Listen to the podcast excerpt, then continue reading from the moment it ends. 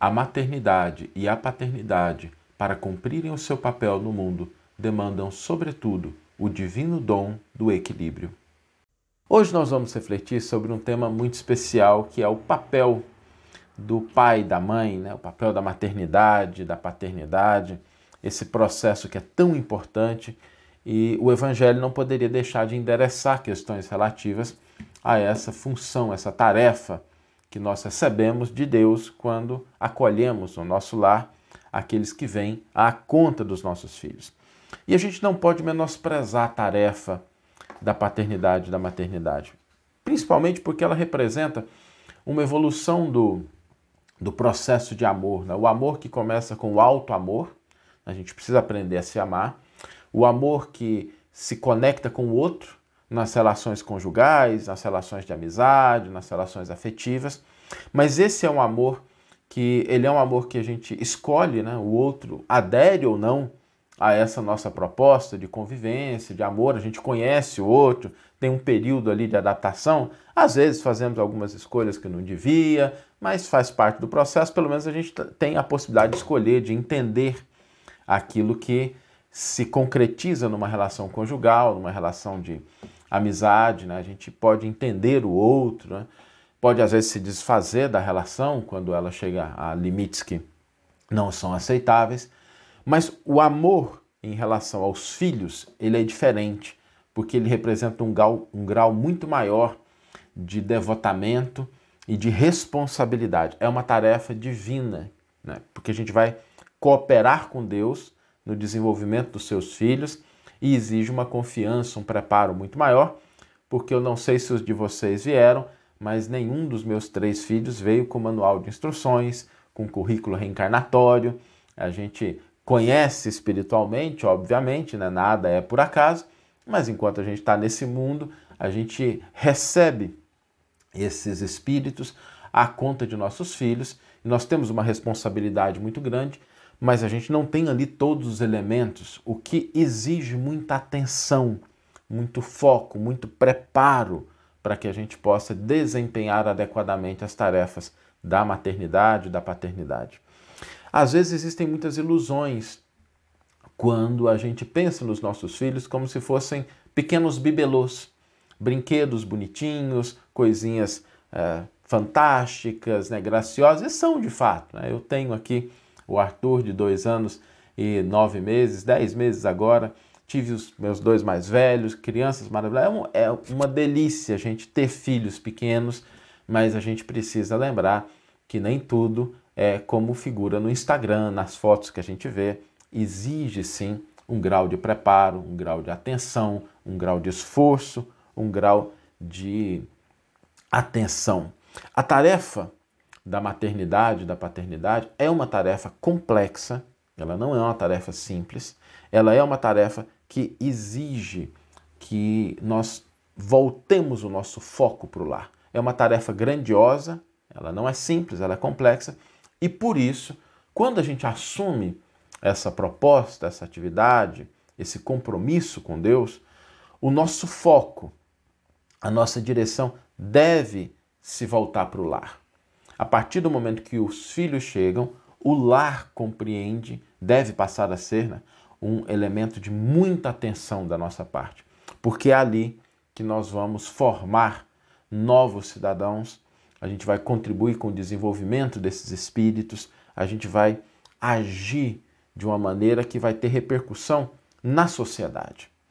E quando a gente pensa nos nossos filhos, é importante lembrar que os nossos filhos também são filhos de Deus. Né? Antes de serem nossos filhos, são filhos de Deus. E o nosso papel, quando nós estamos nessa tarefa, é de cooperar com o Criador e cooperar de uma maneira amorosa. Né? É importante, o amor comparece, como a gente comentou. Os filhos são esse terceiro grau do amor, porque é um grau em que você não se desfaz, né? não existe ex-pai, ex-mãe. Pode até existir ex-marido, ex-esposa, mas não existe ex-pai, ex-mãe, ex-filho. Filho é filho para o resto da nossa existência. É preciso cooperar, mas é preciso cooperar de maneira amorosa e eficiente, adequada. O que exige da gente o entendimento de que o título de pai e de mãe ele traz uma confiança de Deus nas nossas ações e pressupõe trabalho, esforço, dedicação, inteligência e esforço. Não é uma coisa que se desenrola de uma maneira fortuita, ao acaso. O papel da maternidade, da, da paternidade, exige esse preparo. Eu me lembro que quando eu namorava com a Larissa, né, eu e a Larissa temos mais de 20 anos de casado, e a gente começou a preparar né, a educação dos nossos filhos quando a gente namorava ainda, antes da gente casar. A gente passava pelas livrarias, né, dá para ver aqui que a gente gosta muito de livro, e de vez em quando a gente pegava uns livros assim, educando crianças, criando filhos saudáveis, a gente pegava aqueles livros e comprava, porque a gente falava assim, olha, quando chegar o nosso dia, a gente tem que estar preparado. Então, é, essa consciência de que não é uma coisa que se desenrola, é gostoso, é extraordinário, é uma algo assim indescritível, né? Algo que muda realmente a nossa vida, mas que não pode ser levado de maneira ingênua. E para isso a gente precisa do elemento essencial. Quando a gente fala do, do cumprimento do papel de pais, de mães, de cuidadores, avós, às vezes as crianças estão sob a nossa responsabilidade, existe um elemento que é essencial. É o equilíbrio para que a gente fuja dos excessos. O excesso, às vezes, da ternura ou o excesso das exigências. Quando nós estamos diante dos nossos filhos, a gente deve buscar sempre esse equilíbrio, porque o excesso de ternura ele é tão prejudicial quanto o excesso de exigências.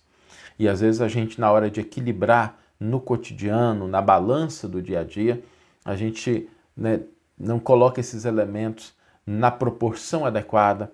E quando nós aceitamos demais, quando a gente é eterno, a gente ama, mas a gente esquece do outro aspecto, que é da educação, do desenvolvimento do caráter, das responsabilidades, a gente acaba se equivocando. E o inverso também é verdadeiro.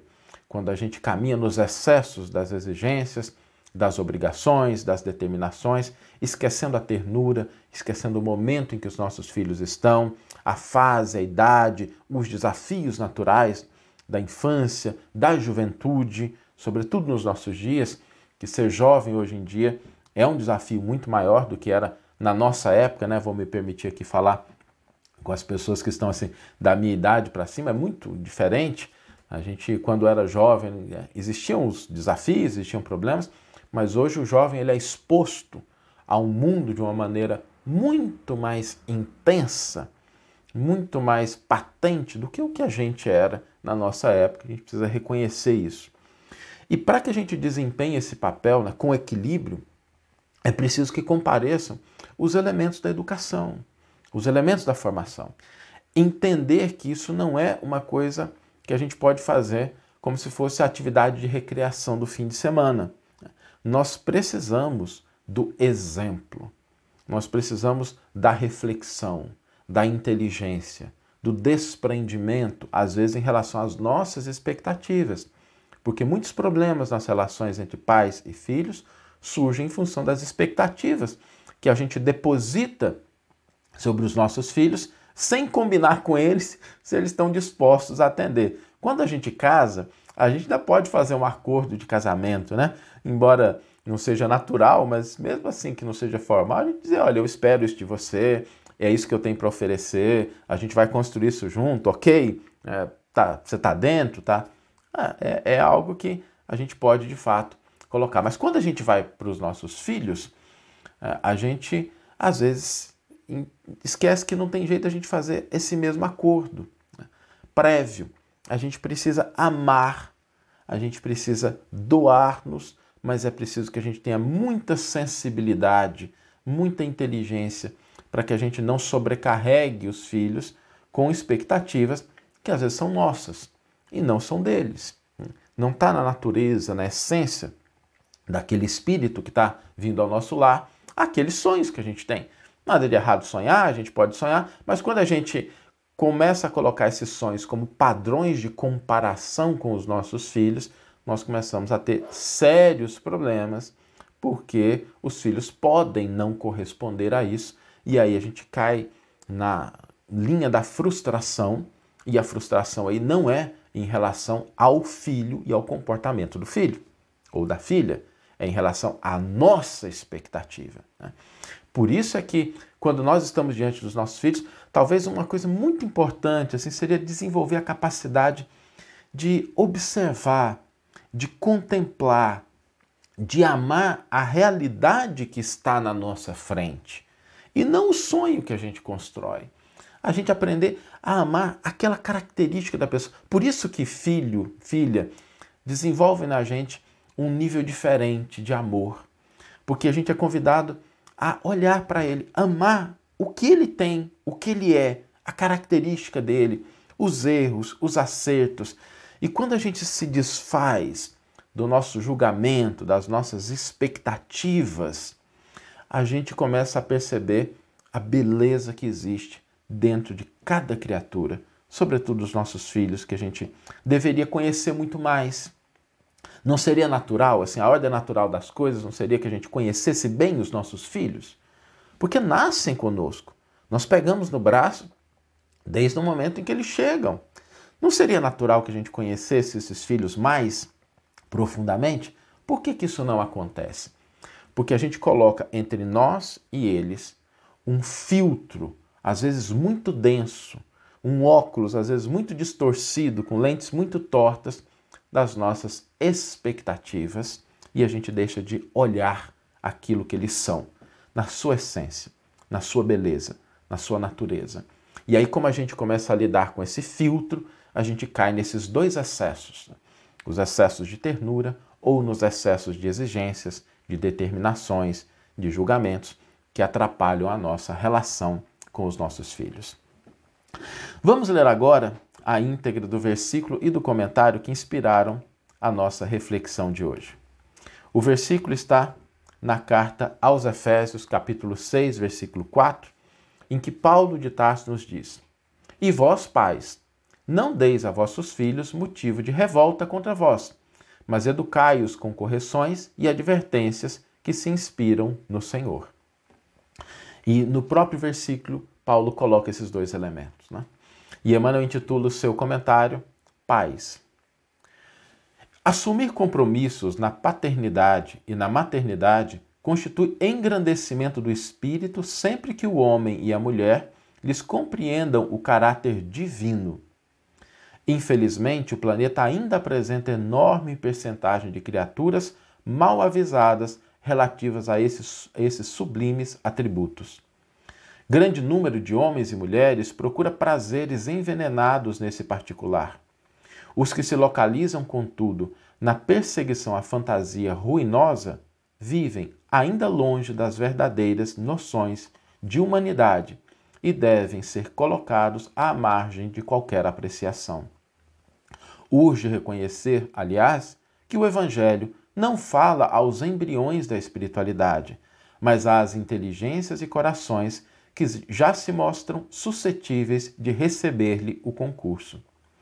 Os pais no mundo, admitidos às Assembleias de Jesus, precisam compreender a complexidade e a grandeza do trabalho que lhes assiste. É natural que se interessem pelo mundo, pelos acontecimentos vulgares. Todavia, é imprescindível não perder de vista que o lar é o mundo essencial onde se deve atender aos desígnios divinos no tocante aos serviços mais importantes que lhes foram conferidos. Os filhos são obras preciosas que o Senhor lhes confia às mãos, solicitando-lhes cooperação amorosa e eficiente. Receber encargos desse teor é alcançar nobres títulos de confiança. Por isso, criar os filhinhos e aperfeiçoá-los não é serviço tão fácil. A maioria dos pais humanos vivem desviados por vários modos, seja nos excessos de ternura ou na demasia de exigências, mas à luz do Evangelho caminharão todos no rumo da era nova, compreendendo que, se para ser pai ou mãe são necessários profundos dotes de amor, à frente dessas qualidades deve brilhar o divino dom do equilíbrio. Que você tenha uma excelente manhã, uma excelente tarde ou uma excelente noite e que possamos nos encontrar no próximo episódio. Um grande abraço e até lá!